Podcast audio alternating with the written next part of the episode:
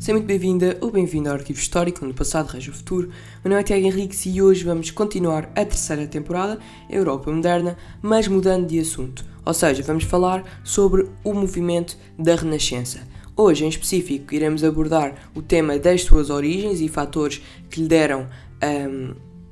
origem uh, e também sobre alguns dos autores mais importantes uh, desta mesma época. As mudanças económicas e sociais ocorridas desde o final do século XVI criaram condições para transformar a produção artística-cultural europeia. Foi no norte de Itália que surgiu o Renascimento, um movimento de renovação cultural e artística inspirado nos valores da antiguidade clássica que percepciona a ideia segundo a qual o indivíduo ocupa um lugar central no mundo e que, através das suas capacidades, pode atingir a perfeição ou seja, também já aqui dando a definição de antropo antropocentrismo. Uh, esta ideia é contrária ao teocentrismo, que defende, durante a Idade Média, um, que o homem deve, digamos que, um, venerar apenas a presença de Deus e não um, tentar desenvolver as suas capacidades, ou seja, em que Deus está no centro do mundo. Este movimento deu-se ao trabalho multifacetado dos humanistas. Os humanistas são eruditos que desenvolveram o gosto pelo estudo das letras, das humanidades, das ciências e também dos autores e conhecimentos clássicos. As principais razões que fizeram de Itália o berço do Renascimento uh, são, por um lado, a presença de ruínas do Império Romano e a existência de testemunhos e vestígios da cultura clássica que serviam de inspiração aos artistas do Renascimento, o desenvolvimento económico, proporcionado pela atividade mercantil que possibilitou uh, o florescimento da burguesia e de príncipes abastados que cultivaram o gosto pelas artes e pelas letras. Uh, também cidades como Florença, Roma, Milão e Pisa que rivalizavam, um, ou neste caso faziam competência um, entre si um, para atraírem artistas e intelectuais, acabando por se desenvolver.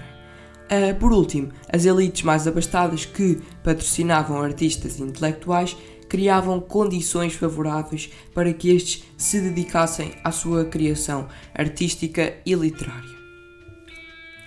As cortes renascentistas afirmaram-se como centros de produção e inovação cultural através dos mecenas, que, em homenagem ao homem que financiou muitas das obras públicas construídas em Roma na governação de César Augusto, uh, eram aquelas eram aquelas pessoas que incentivavam e promoviam a produção artística e cultural através do apoio aos artistas e intelectuais, aquilo que nós podemos dizer o mecenato.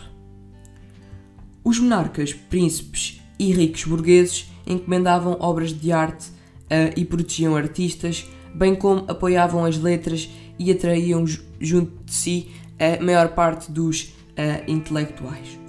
Uh, quem é que são os intelectuais? São aqueles que fazem uso do seu intelecto e pensamento crítico e também de alguns artistas.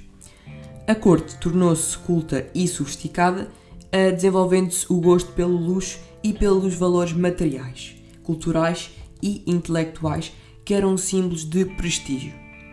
O conforto das casas e a aquisição da antiguidade, um, neste caso de obras da antiguidade, um, de obras artísticas e literárias também, passaram a ser sinónimo de distinção e ostentação. Ou seja, todos os grandes homens uh, do Renascimento, neste caso aqueles que financiavam os grandes homens do Renascimento, queriam ter nas suas casas e até nas suas cidades, caso fossem governantes, um, a presença de antiguidades e um, obras de grande valor artístico. Entre as mais famosas cortes de Itália salientam-se a dos Medici, em Florença, a cidade que ganha grande importância no século XV, a dos Gonzaga, em Mantua, a dos Duque Mont, uh, Montefeltro, em Urba, Ur, Urbino,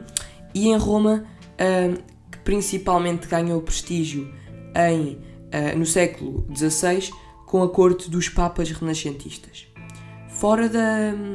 da Itália, ou seja, ao, por toda a Europa, destacaram-se também as cortes de Francisco I em França, a dos, rei, a dos reis a Henrique VIII e Isabel I em Inglaterra, a dos reis católicos em Espanha e a das cortes de Dom Manuel I e Dom João III em Portugal.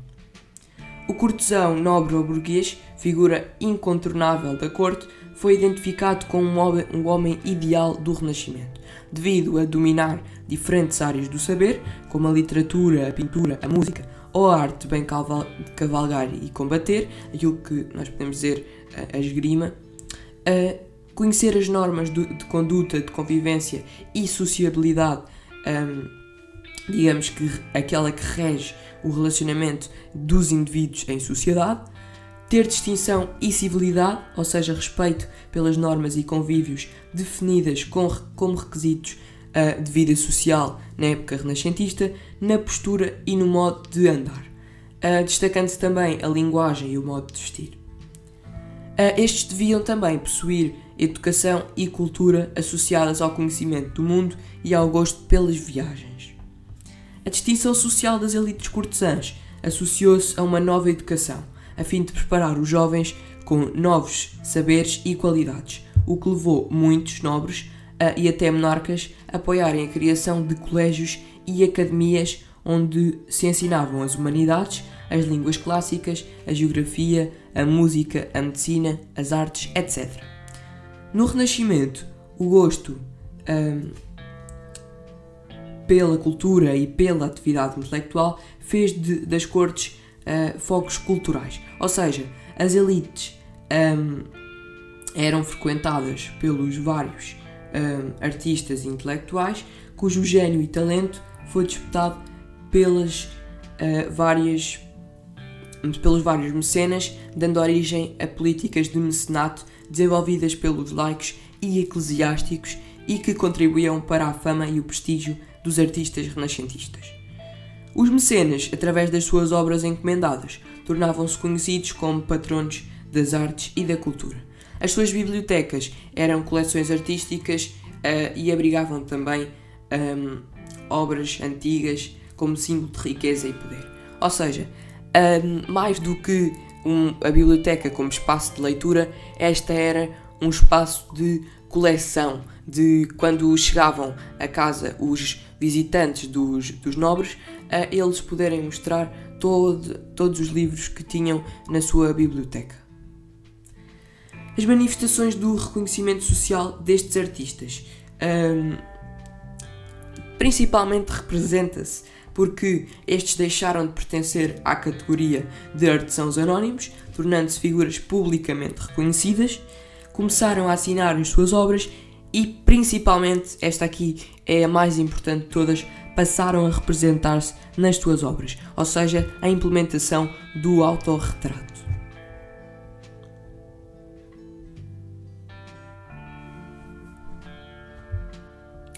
Agora, o que é que favoreceu a divulgação do humanismo? Uh, por um lado, temos a correspondência entre os humanistas, através das suas cartas, permitindo-lhes uh, a divulgação uh, das suas ideias. O mecenato, que já falámos e que teve um papel fundamental no apoio aos estudos humanistas e à edição das obras, dado que estes não tinham meios financeiros para conseguir fazer tudo sozinho um, a presença de ruínas e monumentos da antiguidade clássica nas cidades italianas, uh, sendo Florença um dos primeiros focos do humanismo, o que pode-se dizer que desenvolveram-se também a história e a arqueologia clássicas. A invenção da imprensa por João de Gutenberg, que, a, a quando da sua divulgação em conjunto com os livros impressos, a aumentar o acesso à produção literária, o que favoreceu a circulação de novas ideias e o aumento dos números de leitores, ainda que continuasse elitista. Os pilares do movimento humanista são a redescoberta da antiguidade clássica, a valorização de uma nova educação e a crença nas capacidades do indivíduo e no espírito crítico, ou seja, a valorização antropocentrista. Os humanistas promoveram a, a, descoberta da arqueologia e do colecionismo da das antiguidades, de modo a trazer para os seus palácios essas mesmas raridades, criando uma nova ideia de casa-museu. A educação humanista defendia o conhecimento e o estudo da antiguidade clássica e as academias como locais de ensino, a aprendizagem do latim, grego e hebraico, indispensáveis para o estudo e tradução dos textos um, clássicos e das Sagradas Escrituras, a instrução das mulheres dentro do contexto das cortes e elites renascentistas e um novo sistema de valores assente na crença do indivíduo, nas suas virtudes e capacidades intelectuais. Assim, os humanistas defenderam uma sabedoria e um conhecimento das letras antigas como meio para aceder a Deus, bem como uh, o regresso às origens um, das Sagradas Escrituras e à reforma da prática cristã e da Igreja. Estes re rejeitaram o ensino medieval, uh, baseado no saber livresco, na autoridade e nos comentários uh, imperfeitos e poucos rigorosos um, dos autores medievais e da escolástica, ou seja, o método de ensino universitário medieval que conciliava a fé cristã com o pensamento clássico. Estes utilizaram os textos dos autores clássicos como base para o saber, uh, ensinaram em academias e colégios que concorriam com as universidades medievais e em que os estudos humanistas se afirmaram como meio e privilégio para a formação do indivíduo. Esta formação era moral e as aplicações práticas das aprendizagens recebidas eram consideradas essenciais para a formação dos jovens destinados a ocupar cargos públicos. Os humanistas eram defensores de um modelo de perfeição humana. Uh, ou seja, eles também, por terem escrito obras de línguas dos seus países, fizeram com que as mesmas, em conjunto com a literatura, se afirmassem uh, perante a Europa. Ou seja, com que as línguas de cada país se fossem afirmando como vernáculas um, e conhecidas pelos diferentes países da Europa. Alguns dos autores mais importantes uh, da Itália são, por um lado, os precursores do século XIII uh, aquilo que nós podemos dizer o Trecento, uh, e que são Petrarca, com a sua Canzioner, uh, uma antologia poética, Dante, com a Divina Comédia, um poema religioso que reflete sobre o pecado, a virtude e a teologia, bem como compila o saber medieval um, e o dos antigos sobre esse mesmo tema, e Boccaccio, com Decameron, e que compila uh, as pequenas, os pequenos contos relativos a períodos mais negros, digamos, da Idade uh, Média. Os autores renascentistas de Itália são, por um lado, Baldassare Castiglione, um, com o seu Cortesão, um, uma obra que, um, digamos que é uma etiqueta e que é relativa à postura e ao comportamento dos homens renascentistas, com base nos autores, em alguns autores como Platão e Cícero. Nicolau Maquiavel, com O Príncipe, uma obra dedicada a Lourenço de Medici e que descreve a governação dos grandes políticos no seu tempo, com base em autores romanos como Tito Livio. Uh, e por último, Ariosto, com o seu Orlando Furioso, um poema épico baseado na obra Orlando Apaixonado de Mateo Boiardo uh, e que descreve a ação dos cavaleiros francos na guerra contra os sarracenos durante o Sacro Império Romano-Germânico. Em Inglaterra temos William Shakespeare com Romeu e Julieta, um romance dramático que descreve o amor proibido entre Romeu da casa dos Montecchio e Julieta da casa uh, dos Capuleto e que é inspirado na obra um, Antígona de Sófocles. E Thomas More uh, com a sua Utopia, uma obra que concepciona uma sociedade justa em que se valoriza o espírito de comunidade e respeito pela dignidade humana. Neste caso, os utopianos uh, viviam uh, numa ilha, neste caso onde não existem dificuldades, pobreza e exploração, e onde não há a crença cristã, mas uma religião onde os sacerdotes podem casar-se e onde o divórcio é permitido em caso de adultério. Em França temos Rabelais, com a sua Gargantua e Pantagruel, um diálogo entre um pai e um filho sobre como se deve apresentar e comportar um homem do Renascimento. Uh, e em Portugal, Luís Vaz de Camões com Os Lusíadas, um poema épico da antologia um, da apologia aos descobrimentos portugueses. Garcia de Rezende com Cancioneiro Geral, uh, uma compilação de poesia palaciana dedicada a Dom João III. Damião de Góis com Urbis Oliciponis Descriptio, obra que descreve a história da cidade de Lisboa desde a antiguidade até meados do século XVI, dando ênfase ao seu crescimento enquanto rainha dos mares, e Francisco Sá de Miranda. Em Espanha, Miguel de Cervantes, com Dom Quixote de la Mancha,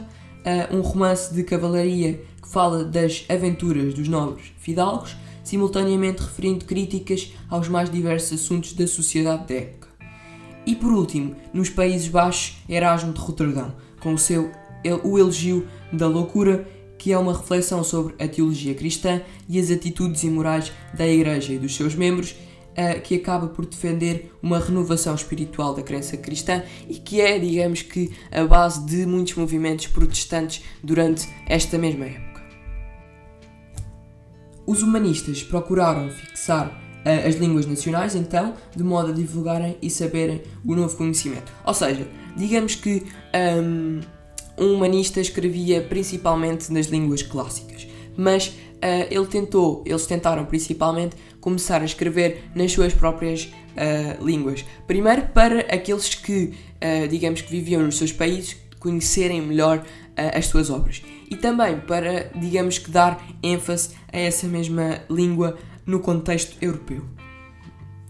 o individualismo associado às capacidades do indivíduo dotado de razão e livre-arbítrio, uh, livre-arbítrio capaz de fazer as suas próprias escolhas e decisões, enquadra-se nos princípios do humanismo através da crença otimista do ser humano e da sua realização, o qual deve ser visto como centro do universo. Esta concepção, defendida por Pico della Mirandola no seu discurso sobre a dignidade do homem, é um texto fundamental na reflexão sobre as potencialidades do indivíduo um, centro da criação e do universo. Algumas das características do homem renascentista são uh, que o indivíduo faz-se uh, de si mesmo pelas suas escolhas, atingindo a felicidade, decide por si mesmo através do livre-arbítrio, é um ser livre, bom e responsável, dotado de uma moral individual, promotor da paz e da tolerância, cultiva o respeito por si próprio em harmonia com a natureza, cumpre e cumpre os desígnios de Deus através do uso da razão. A crença nas capacidades do indivíduo contribuiu para que muitos humanistas defendessem a mudança de alguns aspectos no mundo. Olharam criticamente para a sociedade do seu tempo, para a Igreja e para as suas práticas e defenderam o regresso a um cristianismo original através da renovação espiritual, denunciando os, desvios e as atitudes dos clérigos relativamente à mentalidade cristã, considerando que se, eh, que se deviam aproximar dos evangelhos. A crítica ao mundo em que viviam levou alguns humanistas a defender um mundo ideal, ou seja, assente nos princípios racionalistas e que deu origem à concepção de utopia, algo que não existe, eh, ou seja, um não lugar concebido de forma ideal. Estas conceberam um mundo perfeito onde o indivíduo era um bom, eh, um ser bom e em que eh, este estava em comunhão com a natureza e comunidade, criaram uma sociedade idealizada capaz